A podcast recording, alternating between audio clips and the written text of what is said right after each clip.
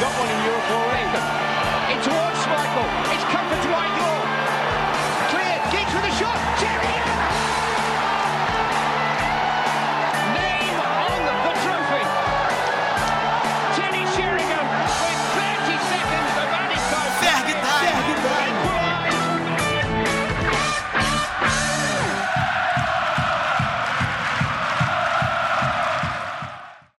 Fala, caro ouvinte do Ferg Time, está no ar a edição de número 66 do nosso podcast. Nela, traremos um balanço geral da temporada 2020-2021 do Manchester United. Hoje comigo, Fabrício Santos e Lucas Filhos. Fabrício, seja bem-vindo ao nosso podcast. Fala Ives, fala Filos e fala aí pra toda a galera que sofre com o Manchester United. Sempre uma satisfação enorme estar aqui no Ferg Time pra gente estar debatendo um pouco sobre nosso querido time, né? Enfim, vamos pra mais uma. Pois é, apesar do time não ajudar, a gente procura sempre estar aqui para trazer um conteúdo de qualidade para os nossos ouvintes e também amigos Red Devils. Lucas Filos, muito bem-vindo, sempre prazer estar à sua companhia.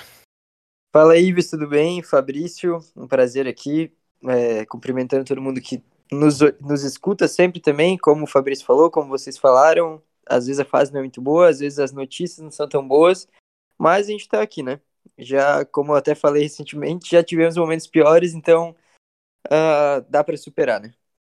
Lucas Filhos, que é um, das, um das influen dos influentes Red Devils no Brasil mais sensatos, mais sensatos não, ele é o mais sensato, sem sombra de dúvida, de uma calma e de uma elegância no Twitter sem, sem tamanho, reflete o que eu queria ser em alguns momentos e não consigo, Fabrício bem sabe. Ah, que isso, fofo, obrigado. Mas é complicado. Eu, às vezes, por dentro eu tô uma coisa assim, mas aí na hora ali de falar, né, a gente tem. Não, não, vou ser equilibrado aqui. Mas, pô, obrigado.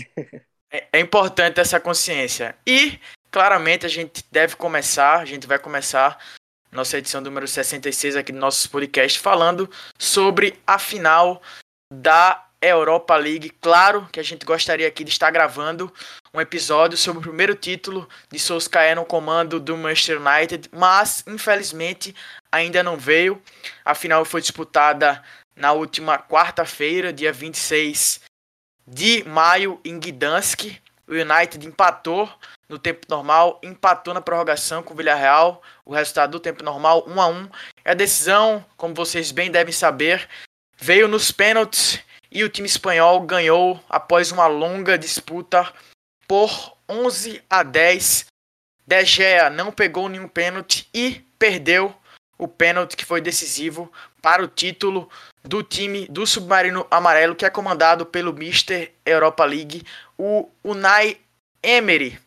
Como eu disse, o título ainda não veio. Vamos começar aqui a gente fala trazendo, tentando trazer uma análise consciente e justa sobre o que foi o jogo. Fabrício Santos, como é que você viu esse embate entre ingleses e espanhóis? Eu, de antemão, é, antecipo que eu achei que seria um jogo mais tranquilo. Acredito que o United conseguiria ser campeão, não sem problemas, mas de uma forma assim, que seria campeão, de certa forma, no tempo normal, com a vitória minimamente convincente, mas não foi o que aconteceu com o Ben Samembos. Cara, já me preocupava muito esse pensamento aí de muitos torcedores. Não era o seu caso, mas porque você achava que ia ser um jogo tranquilo, né? Pelo que a gente conversava, mas eu falei muitas vezes antes da partida, principalmente durante a semana, se eu, na verdade eu perguntava, né, aos nossos amigos que torcem para o Manchester United também, ou então que acompanham o futebol inglês, se eles realmente estavam achando que ia ser essa facilidade toda, que ia ser tão simples assim, que ah, mas o Villarreal ficou fora até da Liga Europa, na La Liga. Sim, eu não conseguia entender por que as pessoas achavam que ia ser tão simples vencer os caras. Claro, esperava que a gente fosse ganhar pela nossa superioridade, né? É a- aquele, aquele ponto que muitas vezes se bate. É, futebol tem muitas variáveis, mas se tem algo que normalmente a gente pode tratar como exato, é a questão da superioridade de um elenco. A gente consegue distinguir qual elenco é melhor que o outro. Até mesmo quando tem um elenco muito parelho com outro, a gente consegue enxergar qual se sobressai ao outro em determinadas questões, enfim. Sempre a gente consegue enxergar onde um time é melhor que o outro, E o United, teoricamente, sobrava em muitos aspectos perante o Villarreal. Mas eu imaginava que a situação seria difícil, por já ter visto como o time era sólido no Campeonato Espanhol, por ter passado o campeonato inteiro ali entre as primeiras posições, pela forma como eliminou o Arsenal sem maiores problemas, que querendo ou não, o Arsenal acabou a temporada em alta, né? Pode não ter se classificado para nenhuma competição, mas terminou a temporada em alta. Então, assim, eu já achava muito estranho e eu já não achava nenhum espanto se a gente não vencesse. Mas, assim, a forma como aconteceu foi realmente deprimente, eu diria. Lucas Filos, o que é que faltou para o Manchester United nessa que possivelmente foi a partida mais importante da temporada? A gente viu o United falhando em momentos decisivos, seja na Champions League, seja nas Copas Domésticas. Você acha que faltou mais para os principais jogadores, de Bruno Fernandes, de Rashford, de Pogba? Ou, os, ou há méritos? Não, claro que há méritos, mas seriam principalmente méritos do Villarreal, de seu esquema tático e do que o Naemery pensou para essa partida? Eu, eu penso que tem muito mérito nesse sentido, muito mérito pro Villarreal, pro Naemery, a gente sabe que ele é um cara que domina a competição como nenhum outro consegue, então é claro que também não era como se fosse um jogo óbvio que a gente ia vencer, o adversário tem méritos, mas ao mesmo tempo era um jogo que a gente, analisando o que o Fabrício falou ali de elenco também, e apesar de não ser fácil, o elenco é muito superior, o investimento é muito superior e a gente tem um potencial, principalmente ofensivo, ali que deveria fazer diferença desse tipo de jogo, né? Então eu acho que faltou um pouco de cada coisa. Eu sinto que sim, os jogadores, vários dos principais jogadores deixaram desejar, eles tinham que ter crescido nos momentos mais difíceis ali, isso não aconteceu. Muitos erros técnicos também, erros que eles não poderiam cometer numa decisão, né? Porque uh, na decisão é uma bola às vezes faz toda a diferença, como a gente viu. Então é, faltou dessa parte deles, é, fiquei frustrado com alguns ali, acho que deveriam ter ido melhor. Por isso também sou contra apontar totalmente o dedo pro De Gea, que logo a gente vai falar mais dele. Eu acho que realmente ele foi um dos símbolos da derrota porque ele não pegou nenhum pênalti e ainda perdeu o decisivo. É normal, então tem que ter a crítica para cima dele, mas ao mesmo tempo não é como se os outros jogadores ali não tivessem uh, tempo suficiente para vencer um time que, apesar de ser sólido, é inferior ao nosso. Então, os jogadores de linha tiveram muito tempo para conseguir fazer a superioridade prevalecer e não conseguiram. E daí, claro, tem também a parte uh, do comando que eu destacaria principalmente prorrogação, que eu acho que o Solskjaer deveria ter mexido antes, ele deveria ter uh, aproveitado melhor o nosso banco que é, é, complicado falar porque o nosso banco ele não é dos mais animadores, então Uh, não tinha realmente muita opção, qualquer substituição que ele fizesse ia ser um downgrade ali, não tinha uma opção de assim, pô, esse cara ele vai manter o nível, ele vai fazer algo melhor, esse jogador é melhor, ou uh, tudo ali era um pouco deprimente, mas eu acho que tinha uma pessoa outra que poderia ter entrado logo no início para pegar ali a defesa do Villarreal cansada e tal, como Daniel James ou Diallo, enfim, eu acho que ele poderia ter aproveitado mais as brechas já no início da prorrogação, porque daí o segundo tempo praticamente não teve jogo, né, da prorrogação. Foi um jogo muito truncado ali, os dois times não conseguiram jogar, seguraram muito tempo, então acabou não acontecendo nada. Eu achava que nesses 30 minutos o elenco do United deveria ter sobressaído sobre o do Villarreal, o que acabou não acontecendo. Fabrício, como o Filhos falou, muito, muito foi colocado sobre o goleiro espanhol que eu até posso falar que a história goleiro espanhol, por muito tempo David De Gea foi o único orgulho que o torcedor do Manchester United teve. Teve temporadas de melhor goleiro do mundo e na minha visão foi sim o melhor do mundo. E antes de, de passar a bola para você, destacar também a falta que Harry Maguire faz a essa equipe. Eu acredito que é o momento de parar de subestimar tanto ele, a gente fala tanto aqui, claro, ele foi, um, foi comprado por um valor alto, mas entendo a importância do zagueiro titular da seleção inglesa do United, o gol que o United tomou, marcado pelo Gerard Moreno, só a presença dele já reorganiza totalmente a defesa do United. Fabrício, agora passando a bola para você, o que fazer com De Gea? Esse momento complicado e até trágico do espanhol após não pegar nenhum pênalti ainda perdeu decisivo foi foram os últimos momentos do espanhol com a camisa do United? Cara, eu confesso que eu já pensei muito sobre isso e eu não cheguei em nenhum tipo de conclusão de assim se é bom ou não ele ir embora, mas se existe um momento certo, depois do momento onde o United não deixa ele ir para o Real Madrid, o momento é agora. Acho que, assim, se existe uma brecha, essa, essa brecha, eu creio que seja agora. Não sei se ele tem mercado, né? Se você vai pensar assim nos clubes grandes, hoje ninguém está precisando de goleiro. Pelo menos na minha memória, acho que um clube grande, no momento, precisa de um goleiro. Talvez o Arsenal, né? Que quer se livrar aí do Leno, mas enfim. Não, eu, não, eu não sei, eu, não, eu realmente não parei para pensar. A parte de, de ser atrativo que o DG saia, não só pela parte do, do, do clima, né? Que ficou um clima bem ruim, é pelo fato do quanto ele recebe de salário, né? Ele e o Henderson são jogadores que recebem um salário alto. O Henderson, claro, recebe um salário inferior, mas o DG é um dos jogadores mais bem pagos da Europa. Então, assim, principalmente pela posição dele, né? É, então, assim, talvez seja a hora dele sair. Mas eu acho que o que mais vale pontuar aqui é a forma injusta como ele foi tratado.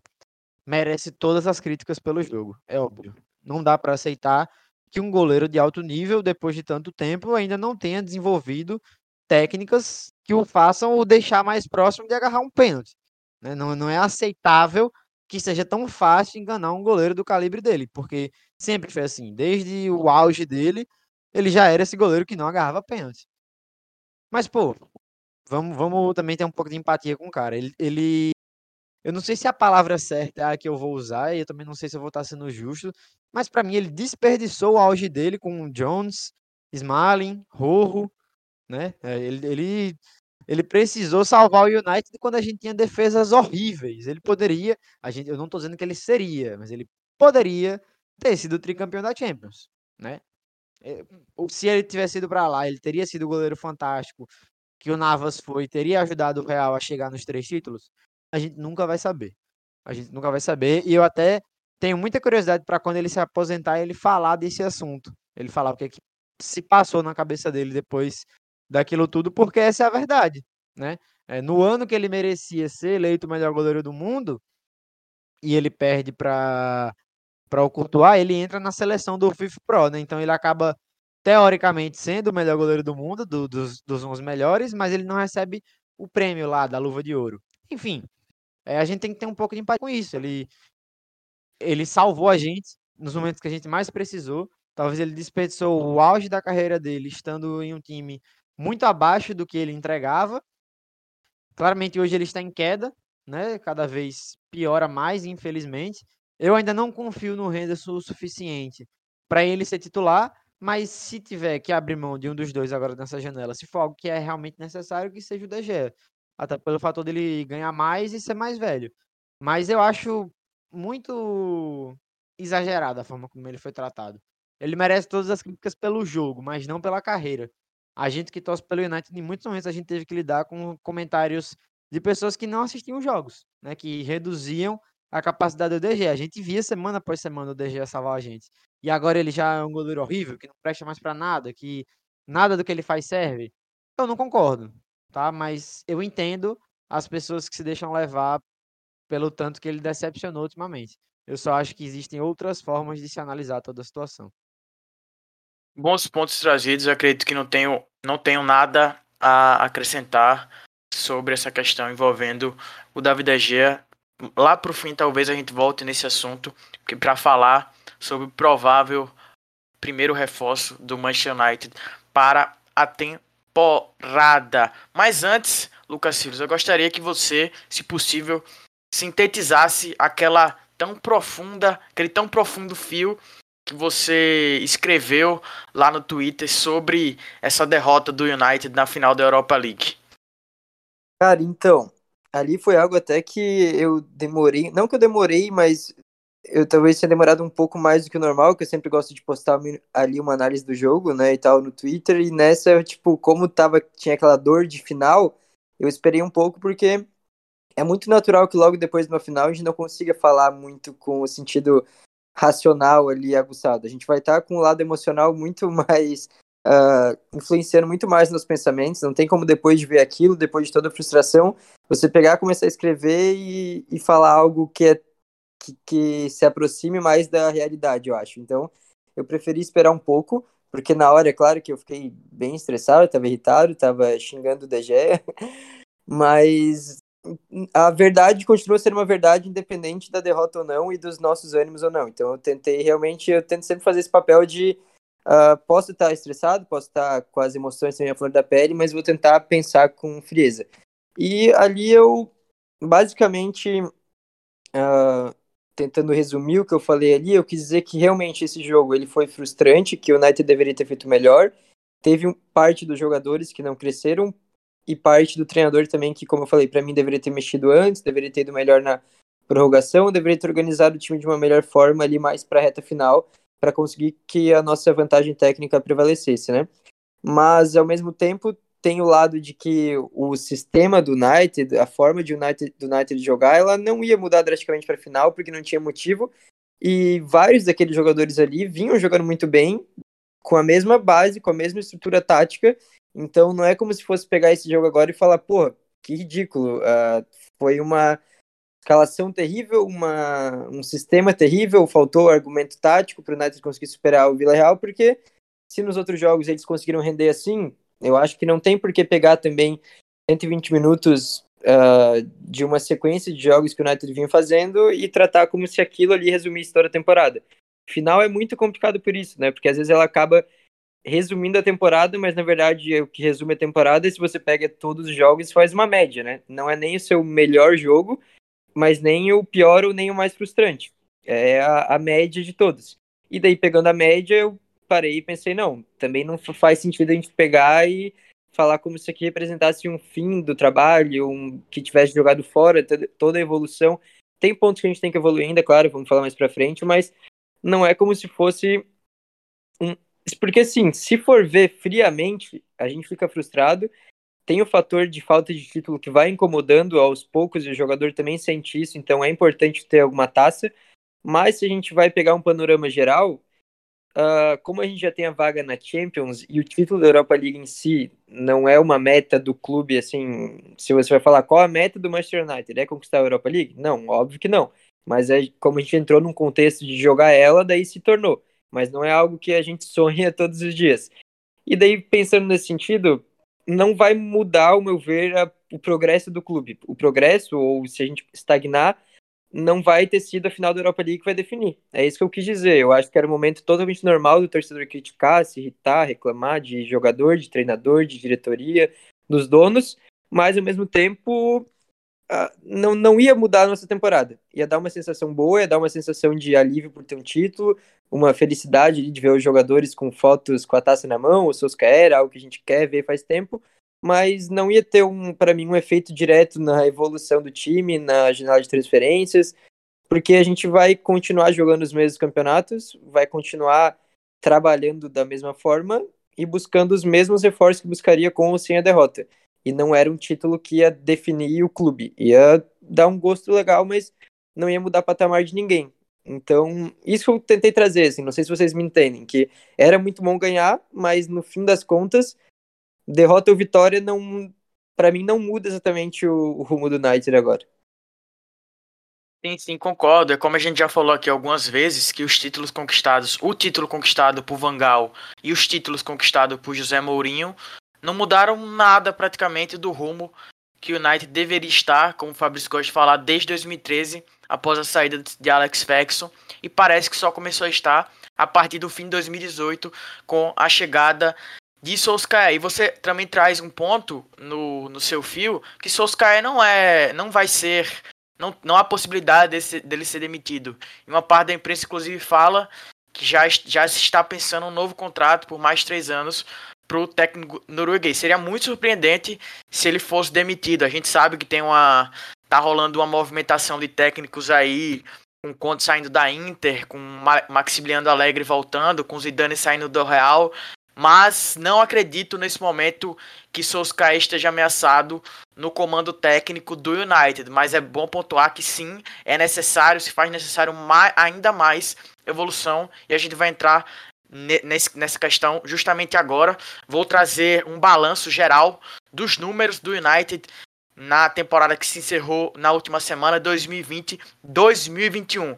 Na Premier League, na qual o United foi vice-campeão, o clube conquistou 74 pontos. Em 38 jogos, foram 21 vitórias, 11 empates e 6 derrotas. Já na UEFA Champions League, competição na qual o United começou muito bem, mas acabou eliminado, ficou na terceira colocação, o que fez com que o clube disputasse mais uma vez a Europa League. Em seis jogos foram três vitórias e três derrotas, o clube acabou ficando atrás de PSG e RB Leipzig. Na Europa League, competição na qual também foi vice-campeão, foram nove jogos, cinco vitórias, três empates e uma derrota. Na Copa da Inglaterra, o United teve sua trajetória encerrada nas quartas de final com derrota para o Leicester por 3 a 1 o Leicester que tornou-se campeão justamente contra o Chelsea, que no último fim de semana conquistou pela segunda vez o título da UEFA Champions League. Já na Copa da Liga Inglesa, em quatro jogos foram três vitórias e uma derrota.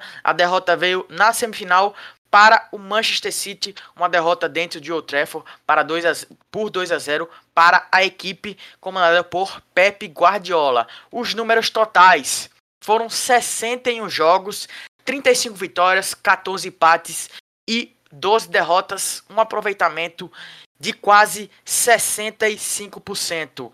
Fabrício Santos, como você avalia de uma forma mais geral o desempenho do United nessa temporada? Houve avanço? Quais foram os pontos positivos, os pontos negativos? A bola é sua, meu caro. Acho que é assim, desde que o Solskjaer chegou, é, que ele passou a enfrentar certas resistências, algumas teclas muito boas precisaram ter é, serem faladas para defender o treinador, para mostrar o que tinha sim um trabalho sendo desenvolvido ali. É, eu lembro uma que eu, que eu gostava muito, que me chamava muita atenção nele, era dele ter sido o primeiro treinador que conseguiu fazer é, Martial e Rashford jogarem juntos.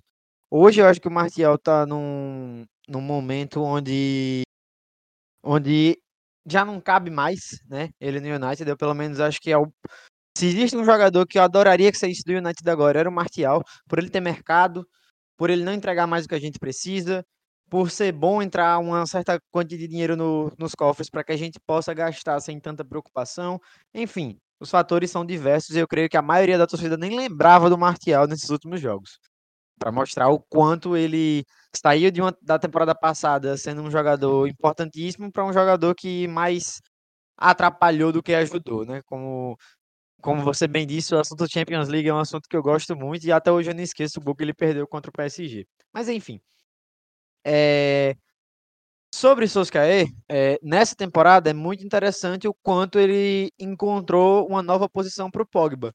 Claro, o Pogba já, já fazia uma função parecida com a que ele faz no United na França, né? A, a França, campeã de 2018, já tinha um Pogba em função semelhante. Não é a mesma coisa, mas é um princípio muito parecido. E, assim, muito interessante como o Fred permaneceu sólido, como o Cavani, depois de certa sequência, conseguiu se encaixar muito bem ali, como a gente viu Lindelof cada vez mais encaixado com os homens de frente né, na questão dos lançamentos. Enfim, tiveram coisas muito boas. Mas o que me incomoda é. Assim, eu, eu até prefiro deixar essa parte da evolução do time mais para o Filos, que talvez tenha um olhar mais clínico que o meu, porque a, a, a forma de pensar que eu, que eu tenho no momento é, é muito mais reflexiva sobre tudo que está acontecendo com o United. E assim, eu acho que a gente chegou no momento que a gente não preci... a gente não deveria mais estar tendo que pontuar nos números para mostrar que o trabalho é bom. Eu acho que a gente, depois de tanto tempo, os números já precisam começar a falar por si. A partir da próxima temporada, com os reforços necessários, com um time mais sólido, com o time já entrando na competição, tendo um status de disputa por título pelo elenco que tem pelas campanhas recentes, né, duas campanhas sólidas ficando no, no G4 sem maiores dificuldades, é, principalmente ali na, na, reta final, né? A gente já vendo que as coisas estariam muito bem definidas para a gente. Acho que as campanhas precisam falar por si. Conseguimos passar da semifinal, que era um problema. Chegamos na final, o título ainda não veio. Agora já a cobrança é maior. O título já vai ser necessário. Ser mais protagonista na Premier League, caso as contratações ocorram, né? Porque como o próprio Filhos disse, nosso banco não é animador, então a gente precisa de um time titular de maior competitividade para que esse banco de reservas tenham jogadores que mudem o jogo que não sejam jogadores que componham, mas sim que cheguem para mudar. Mas é, são essas as duas reflexões que eu coloco. A primeira, os números acho que já deveriam falar por si. Né? Acho que a gente não deveria mais estar tendo que bater em algumas teclas, por mais que eu defenda o Solskjaer. E a outra questão eu trago como exemplo do Lampard. O futebol ele não é linear, né? Não dá pra gente falar, ah, mas se, se o Brandon Rodgers chegou há menos tempo no Leicester do que o Solskjaer no United, o Brandon já deve, é, o, já ganhou um título, né? O Solskjaer já deveria ter ganhado um título também. Beleza, essa é uma ótica que a gente pode olhar, mas a gente também pode olhar que o Brandon Rodgers chegou há menos tempo e nesse menos tempo ele conseguiu amarelar em duas vezes e ficar fora da Champions League duas vezes. E foi o que não aconteceu no United. A gente sempre viu o United subir na tabela desde que o Solskjaer chegou. Mas a gente também tem a ótica, por exemplo, do, do Lampard saindo do Chelsea. A gente tinha essa, essa sensação de que o Chelsea precisava de reforços, que o time não ia bem porque faltavam-se peças. As peças chegaram e o time continuou jogando mal. E aí custou o emprego dele. Não sei se vai ser isso que vai acontecer com o Solskjaer e eu espero que não. Mas talvez isso seja um ponto a se refletir. Será que são só peças mesmo que faltam? E isso eu não falo em tom de, de, crítica. Todo mundo que ouve esse podcast, que conversa comigo, sabe o quanto eu defendo o Solskjaer. É só uma questão de que é, Solskjaer chegou num ponto de transição e soube fazer essa transição ocorrer. Agora ele já vai precisar subir o degrau. E eu quero ver se ele realmente tem essa capacidade de subir. Não duvido que ele tenha, mas me preocupo. É só uma questão de preocupação. Lucas Filhos, o que você tem para falar sobre essa questão? Como você resumiria? Eu sei que não é fácil sintetizar, mas como você sintetizaria a temporada do United, sob o ponto de vista de resultados e também de desempenho dentro das quatro linhas? Então, é difícil resumir mesmo em pouco tempo, mas eu acho que foi uma temporada de evolução em pontos bem necessários, de estagnação em alguns pontos que a gente se incomoda já há um bom tempo e ainda não melhorou. Aí um pouco passa por treinamento e um pouco por reforço também. É por isso que eu não gosto muito de apontar um lado só, como se fosse bola só parada. o treinamento. Oi? A bola parada Oi? defensiva, né? Já ah, passou isso, do isso. É, não, é, bola parada defensiva é uma coisa bizarra, porque é muito tempo e é todo jogo e a gente sabe o que vai acontecer, a gente sabe que todo mundo ali no United também sabe, né? Tipo, a comissão técnica tem noção e a gente continua sofrendo com isso. Então, é uma coisa que me irrita a ponto de realmente não entender. Uh, de resto, eu acho que é uma mescla de relação a elenco, relação ao treinador. Eu acho que sobre o que o Fabrício falou, que os caras sempre, a gente sempre teve que trazer algumas teclas para uh, ah, combater algumas críticas, até de certa forma rasas que faziam com ele. Eu acho que o pessoal tem muito uma uh, se gerou no futebol recentemente, eu acho que depois do crescimento da análise tática, de uma análise mais uh, fria do jogo mesmo, do desempenho, uma vontade por ver conceitos, e isso é muito bom, porque eu também gosto muito, eu sempre fiz isso, né, de analisar taticamente, de tentar entender por que, que as coisas estão acontecendo, mas eu acho que se criou uma confusão na cabeça de muito torcedor que e o torcedor em si tem que entender o que o técnico está fazendo ou o que o time está fazendo num sentido muito claro para ele. Se o time que ele tem como referência joga dessa forma, ele vai querer que o seu time jogue assim. Mas o que importa, no fim das contas, é que tenha um É um problema, inclusive, de uma parte da imprensa brasileira esportiva que acredita que só há uma ou duas formas de se jogar, né? Fica aqui a crítica. Isso quem, é. Uma...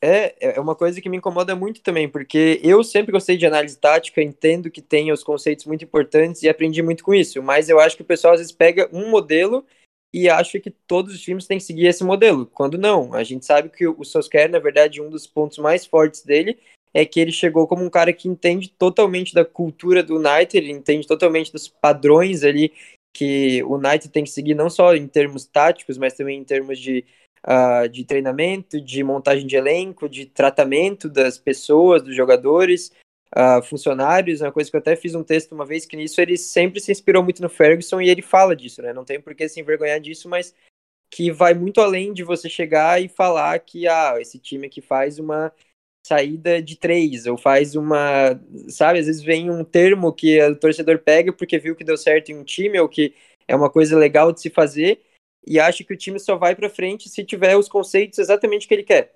Então eu sempre me incomodei muito com isso, porque o United eu via um time muito equilibrado. Eu acho que o Solskjaer não se destaca para mim em conceitos táticos específicos, mas sim em conseguir nas escalações dele sempre trazer muita lógica. Eu acho que ele é um dos poucos no mundo, inclusive, é, do nível desses de grandes clubes, que uh, em quase todas as escalações, em quase todos os momentos, ele consegue equilibrar o time de uma forma bem legal, no sentido de ataque e defesa, de você ter um meio campo sólido para os jogadores de ataque render para proteger a defesa, você ter uh, movimentações inversas ali no ataque, não só jogadores que têm o mesmo perfil.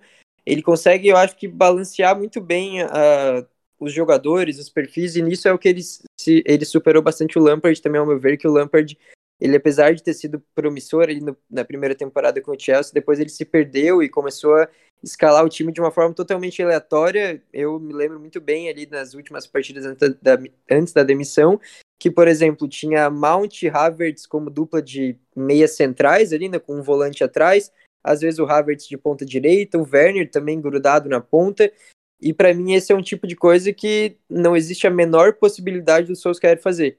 Eu acho que o torcedor às vezes se incomoda um pouco com pragmatismo, com conservadorismo, mas eu fico feliz com o Solskjaer ser um treinador que ele tem uma noção tática que para mim existe. E por isso sempre incomodou o fato do torcedor falar como ah, entregador de coletes, estagiário, um cara que não tem noção, porque eu acho que talvez ele não tenha o conteúdo tático nesse sentido de conceito que talvez alguns outros que chamaram atenção tenham, mas em termos práticos ali do que do que o trabalho vai significar dentro de campo, eu vejo ele tendo sim uma noção muito a, acima da média, inclusive, do que fazer com o time nesse sentido de, de equilibrar as coisas dentro de campo. Então, esse foi um ponto que eu sempre tentei reforçar e que eu continuo reforçando. Eu continuo tendo fé nele nesse sentido. Então, eu acho que a temporada foi boa, não foi excepcional, porque a gente não se classificou na Champions League e porque, no fim das contas, não conseguiu conquistar um título que tinha se tornado uma espécie de obrigação. Então, fica essa sensação um pouco amarga por essa reta final, mas, como eu falei, o título da Europa League não ia definir nada e ao menos a gente novamente conseguiu classificar para a Champions, segunda temporada seguida, finalmente. A gente não teve muitas dúvidas, inclusive, a gente nas outras temporadas a gente tinha muitas dúvidas e conseguiu de certa forma aproximar um pouco do City. Eu acho que a gente teria aproximado ainda mais se não fosse essa sequência da reta final que foi totalmente conturbada ali em relação ao calendário também, né? Teve aquela questão do protesto, aquela questão de ter que fazer três jogos em seis dias e algo que Inclusive, uma coisa que eu tento bater na tecla sempre, e é um dos motivos de eu gostar do trabalho do Solskjaer também, porque eu gosto, mas também porque se a gente vai olhar para outros times da Europa, ou outros times de todo mundo, eu tenho certeza absoluta disso, que se a gente assiste jogos de, de todos os times, assiste a temporada de todos os times, a gente vai perceber que tem pouquíssimos times e pouquíssimos treinadores agradando no sentido de fazer um futebol de altíssimo nível porque daí eu acho que tem algo a ver também com uh, exigências físicas, com o cenário ainda pós-pandemia, que minou a preparação de muitos times, não teve pré-temporada ideal, o United ainda menos.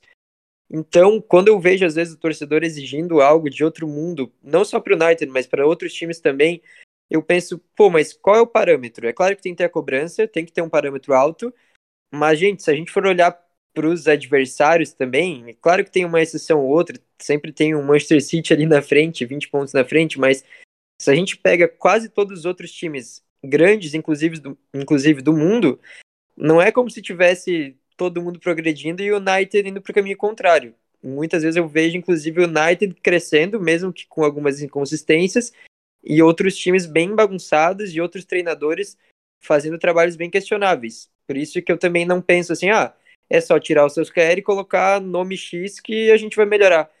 Eu acho que se existisse um, alguma unanimidade, alguém que realmente passe muita confiança, eu ia apoiar mais também, talvez, uma troca em determinado momento, mas eu não acho que esse é o caso no futebol atualmente. Então, acho que é uma questão de a gente também ter sempre o parâmetro alinhado com a realidade, né? Pois é, perfeitamente, filhos. Eu gostaria aqui de trazer o que para mim foi, o quem para mim foi o principal jogador da temporada. Eu acredito que seja unanimidade tanto pro Fabrício quanto pro Filhos e também para quem, quem nos escuta. Bruno Fernandes para mim foi o principal jogador da temporada. Eu acredito que isso aí não tenha muita dúvida quanto a isso. Ele dos 61 jogos que o United fez na temporada, ele esteve presente em 58. Nesses 58 jogos ele fez 28 gols e deu 18 assistências, uma média de participação de quase 0,8 gol por partida, ele foi o artilheiro da equipe na temporada e também o maior assistente, da equipe. Porém, acredito que vale destacar merecidamente outro nome aqui, Luke Shaw, que apesar de não ter os números dele, posso não acredito que seja absurdo falar que ele foi o mais regular. A gente viu o Bruno Fernandes até por essa questão física talvez tendo uns declínios ali em algumas partes da temporada, mas Luke Shaw também fez uma grandíssima temporada e para mim foi o melhor lateral esquerdo da Premier League, um dos principais laterais esquerdos da temporada europeia, da temporada 2020-2021. Para a gente já encerrando aqui o nosso episódio número 66 do Frag Time e já dando um gostinho de um possível, até diria provável, próximo episódio. O United agora com a temporada encerrada, sem títulos ainda, com o técnico norueguês. A gente pode vir a discutir aqui em, em próximos episódios quais são os próximos passos que o técnico norueguês deve dar no comando do United, o que o elenco dos Red Devils necessitam, quais devem ser os focos para a contratação e também debater alguns nomes, alguns nomes que já estão sendo especulados pela imprensa inglesa como possíveis novos reforços do United. São Jason Sancho, que já vem sendo especulado desde a última temporada, Harry Kane, que aparentemente vai fazer um esforço para sair do Tottenham. Essa negociação não deve ser fácil, seja realizada pelo United, pelo City ou por qualquer outro clube do futebol europeu. O Rafael Varane, algumas fontes dizem que o zagueiro francês da seleção francesa do Real Madrid é a prioridade para reforçar a defesa do United. O também zagueiro Kundé do Sevilha, Kundé que estava no time que eliminou o United na edição da Europa League 2019-2020 e o Declan Rice, o meio-campista do West Ham, que, que fez novamente uma boa temporada no clube londrino. Como eu disse, lá atrás, o provável primeiro reforço do United para a temporada deve ser o goleiro Tom Hinton, Tom Hinton, que já passou pelo United 35 anos e promete chegar para quem sabe disputar a titularidade no United, particularmente eu não acredito, eu acredito que ele vai chegar para ser ou reserva imediato ou até o terceiro nome. Eu acredito que Romero e o outro goleiro o terceiro goleiro hoje não devem continuar no United. Também podemos vir a falar sobre possíveis saídas. Farb já trouxe o desejo dele de Martial sair. Possivelmente também foi a última temporada de David De Gea como goleiro do Manchester United.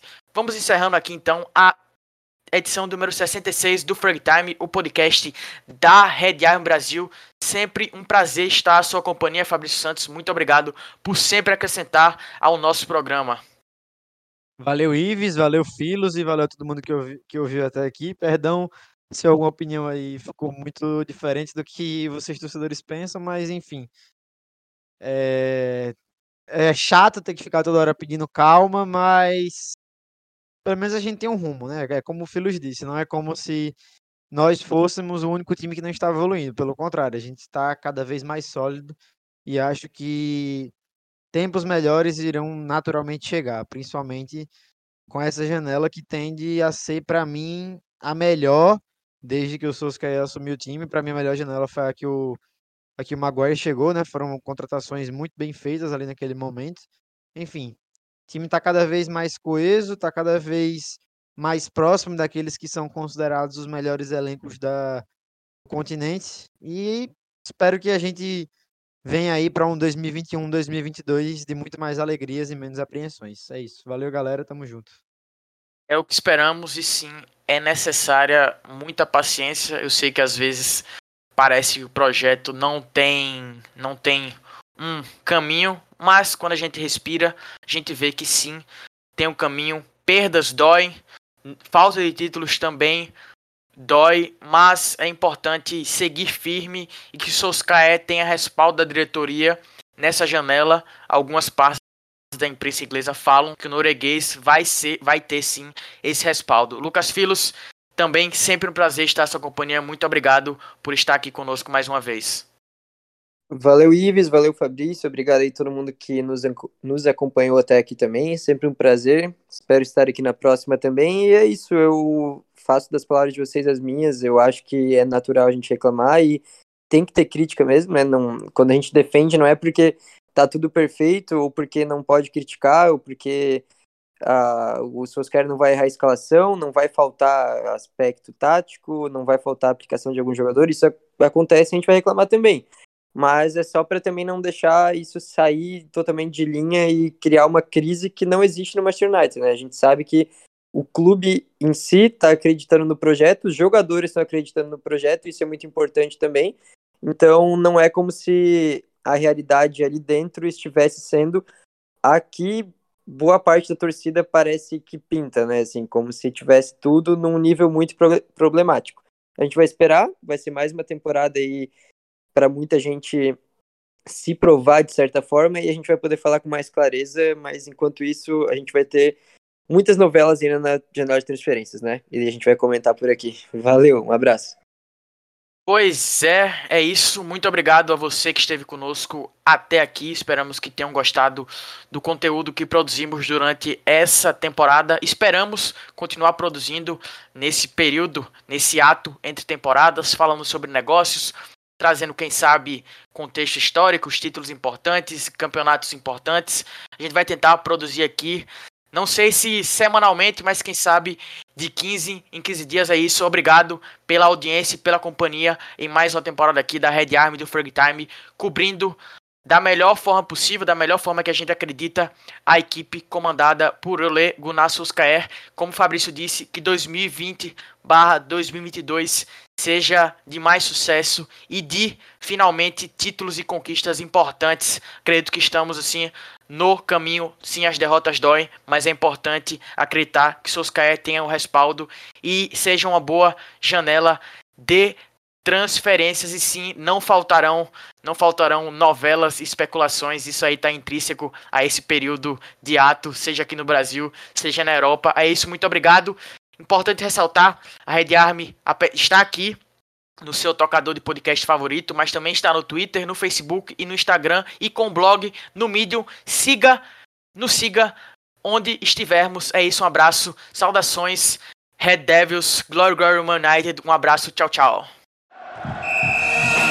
Ferg Time, um podcast do Red Army Brasil.